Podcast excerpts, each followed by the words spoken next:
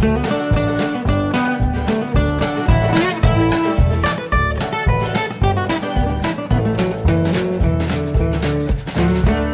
und herzlich willkommen zu Jörn Schars Feine Podcast Episode 270. Ich bin Jörn Schaar und ihr seid es nicht. Ja, kurzes Corona-Update. Es ist gar nicht so, hat sich gar nicht so wahnsinnig viel verändert. Ich gewöhne mich immer mehr an das ganze Thema Masken tragen. Also es, es nervt mich immer noch. Aber was willst du machen? Es hilft ja nichts. Äh, und äh, vor allem in der Situation habe ich jetzt gerade neulich beim Einkaufen, äh, lief im Supermarkt ein Typ rum, der keine Maske auf hatte. Und das war total merkwürdig. Also, ne, null Vorurteil kann sein, dass es irgendeinen Grund gab, weswegen der keine Maske tragen kann. Das kann ja sogar psychische Ursachen haben. Es gibt auch Leute, die irgendwie lungenkrank sind oder sowas, die damit ein Problem haben, dann zu atmen. Insofern, warum der keine Maske getragen hat, ist erstmal vollkommen unerheblich. Für mich ist einfach nur dieser Umstand, dass ein einziger Kunde durch den Laden läuft und keine Maske trägt und dann noch irgendwie, keine Ahnung, wie viele Menschen da auch durchlaufen und alle eine Maske aufhaben, das war total schräg. Das war einfach, ja, das war auch schon alles, was ich dazu erzählen wollte. Es fühlte sich einfach wahnsinnig merkwürdig an, ihn als einzigen in dem ganzen Laden ohne Maske zu sehen und wie das dann immer so ist. Natürlich läuft er dir dann auch ständig über den Weg. Also ich hätte den wahrscheinlich mit Maske dann gar nicht mehr wahrgenommen. Aber so war er halt der buchstäbliche bunte Hund, das war wirklich sehr merkwürdig.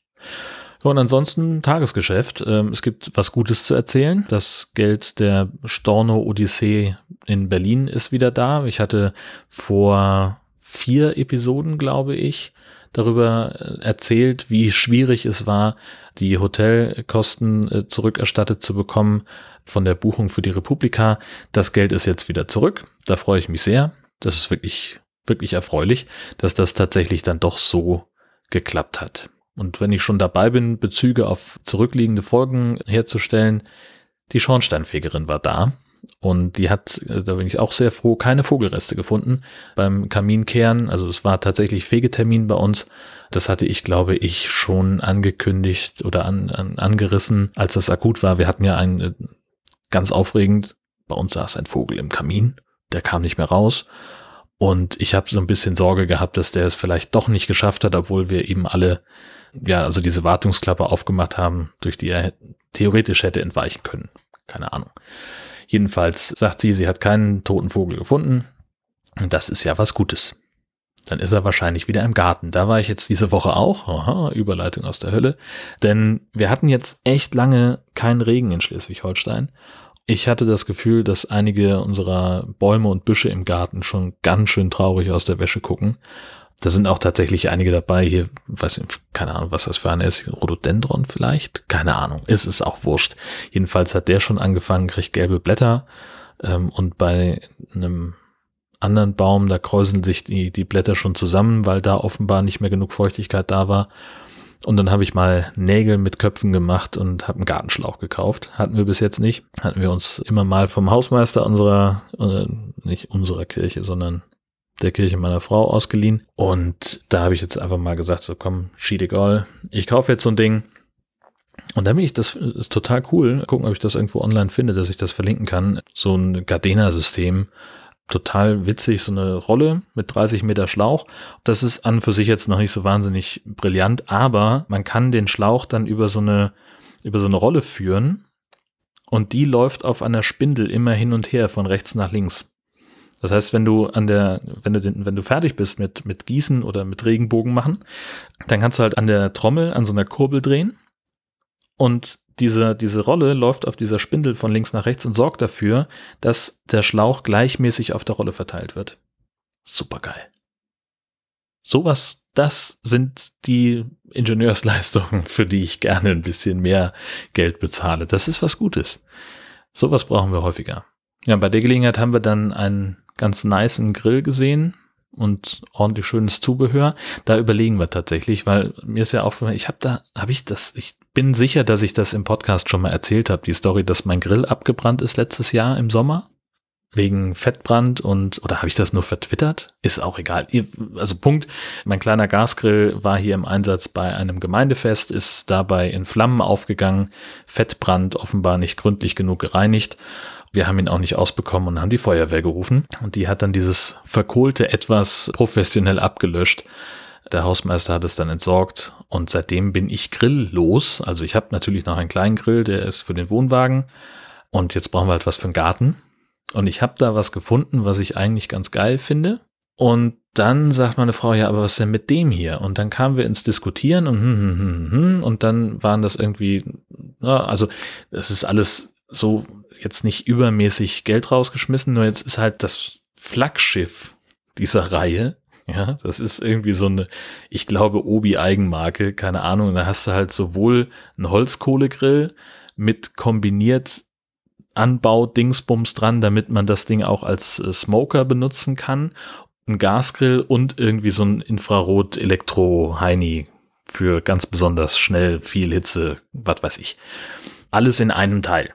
So, 2,50 Meter von rechts nach links. Para, ne?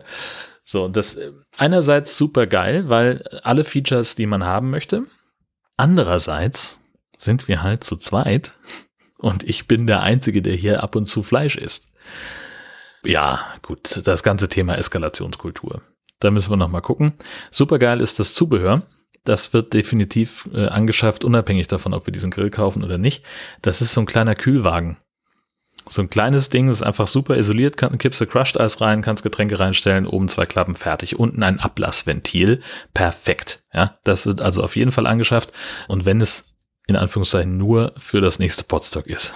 So, super geil. Vor allen Dingen gleich mit angebautem Flaschenöffner und so einem kleinen Becher, der die Deckel dann auffängt. Bitte, was brauchen wir denn noch? Ich glaube, ich kaufe mir mehrere davon. Einen für den Wohnwagen, einen für zu Hause und dann noch einen extra, den wir mitnehmen können zum Podstock. Ja, gearbeitet habe ich auch mache ich ja die ganze Zeit, aber jetzt mal wieder was Besonderes. Und zwar war ich gewissermaßen im Landgericht in Itzehoe, wo die großen äh, Prozesse äh, geführt werden. Da gibt es einen Prozess, das ist wirklich so ein, so ein Mammutverfahren, der sogenannte Raklo-Prozess. Raklo ist ein Wort, das aus dem Polnischen kommt oder vielleicht auch so aus diesem, ich weiß ehrlich, ich weiß gar nicht, ob das noch der politisch korrekte Begriff ist Sinti und Roma? Ich glaube. Ich weiß es aber nicht. Es tut mir leid, wenn es nicht so ist. Bitte in die Kommentare schreiben, was, was die korrekte Bezeichnung ist für diese Volksgruppe, die tatsächlich auch in Schleswig-Holstein als Minderheit anerkannt ist und besonderen Schutzstatus genießt. Nun, es ist so, dass eine Großfamilie aus eben dieser Volksgruppe, eben dieser Minderheit, offenbar so wirft es ihnen die Staatsanwaltschaft vor, Menschen aus Polen dazu gezwungen hat, für sie hier Verbrechen zu begehen. Und zwar in Dithmarschen, in dem Kreis, in dem ich eben beruflich tätig bin. Da ging es eben um Diebstähle. Die haben irgendwie mit fingierten Unfällen, haben sie äh, mehrere hunderttausend Euro Schaden bei Kfz-Versicherungen verursacht. Menschenhandel soll auch irgendwie mit im Spiel sein und, und, und. Riesen, riesengroßer Prozess. Also das sind irgendwie, weiß nicht, zwölf oder 15 Angeklagte.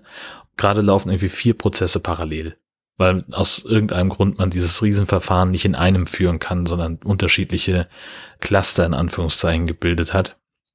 Und in diesem speziellen Fall, bei dem ich jetzt war, da geht es also um sieben Angeklagte. Entsprechend hat jeder von denen auch noch einen Anwalt dabei. Da sind zwei Staatsanwälte, drei Richter, zwei Schöffen eine Gerichtsschreiberin, eine Dolmetscherin und die ganzen Justizwachtmeister, die eben aufpassen, dass die Angeklagten keinen Mist machen. So, entsprechend voll ist dann so ein Gerichtssaal.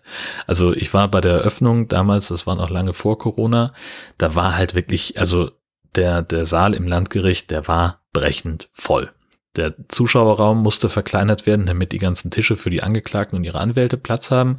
Und dann hatten die Angeklagten nun auch noch den Rest der Familie dabei. Also es war wirklich, es war voll. So.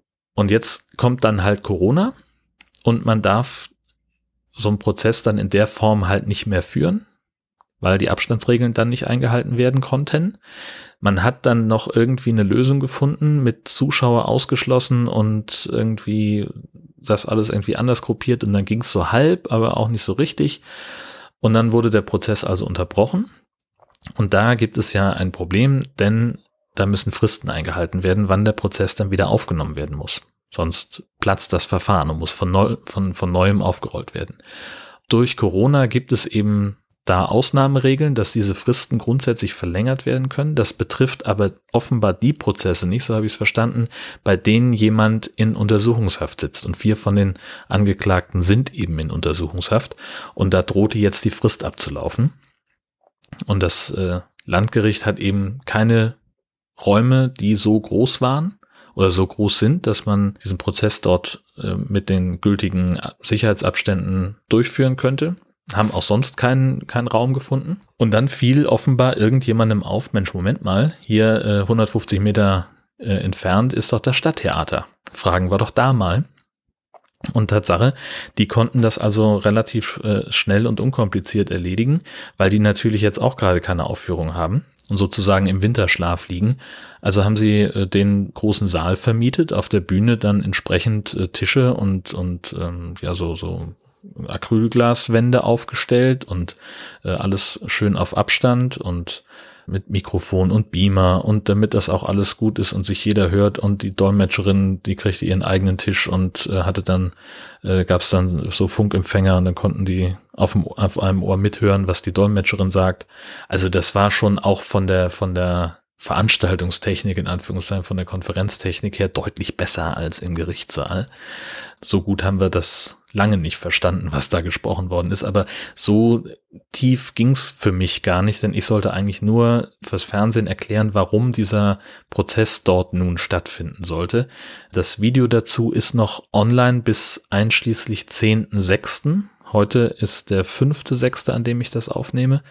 Das ähm, könnt ihr euch noch angucken. Ich verlinke die beiden Filme, die daraus entstanden sind und ein weiteres Erklärstück von einem anderen Kollegen, der die Hintergründe zu dem Prozess nochmal zusammenfasst in den Show Notes. Äh, aber wie gesagt, nach dem 10. Juni 2020 ist das nicht mehr abrufbar.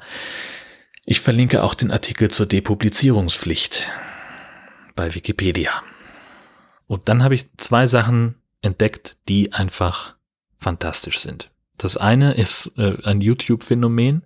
Bin ich durch, durch John Oliver draufgekommen. Ich gucke ab und zu mal dieses lange 20-Minuten-Segment, was, äh, was sie in, in der Sendung immer haben, wo er sich so richtig mit einem Thema gewissermaßen journalistisch befasst, aber eben halt auch auf einer sehr ausgeflippten, satirischen, humoristischen Ebene.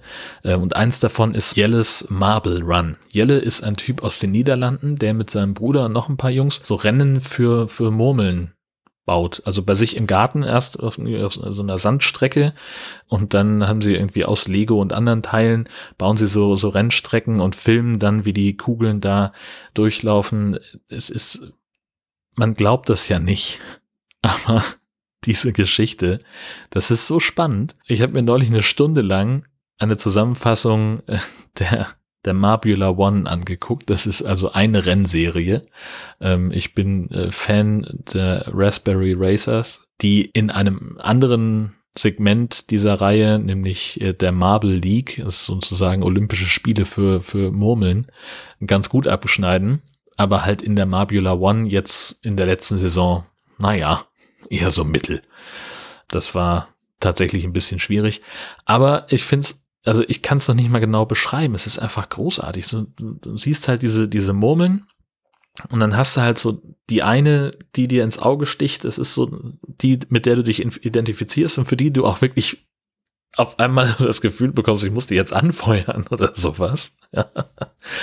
Und äh, ja, guckst du das halt an und sie haben dann noch irgendwie einen, einen, einen äh, erfahrenen äh, Rennkommentator dazu gewonnen, der also wirklich auch einen sehr, sehr guten Kommentar dazu spricht, so eine, so eine ja, reportagig, äh, so, so ein, ja, wie, wie bei der Formel 1 im Prinzip, äh, der dann nochmal erzählt, welches Team jetzt in Führung liegt und wer wie viel schneller war. Und dann gibt's Fotofinish am Ende und neulich gab's sogar einen Flitzer in einem Rennen, also super geil.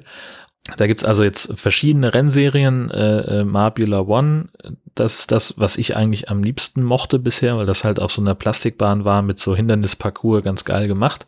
Äh, dann gibt's so eine, so eine, so ein anderes Rennen, wo sie irgendwie, weiß ich nicht, wo die Kurse dann eben nicht den Mannschaften zugeordnet sind, sondern internationalen Metropolen. Da habe ich den Witz noch nicht verstanden. Das ist auch irgendwie, keine Ahnung.